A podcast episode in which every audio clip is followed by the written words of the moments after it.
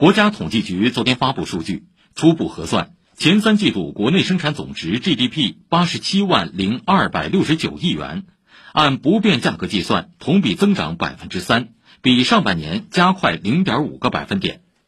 中国宏观经济研究院综合形势研究室主任郭立言说，三季度明显好于二季度，经济总体运行在合理区间。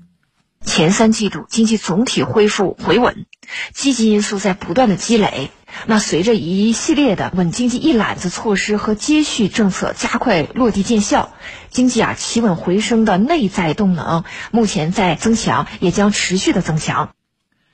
数据显示，前三季度粮食生产形势较好，工业生产快速恢复，市场销售逐步改善。固定资产投资稳中有升，居民消费价格温和上涨。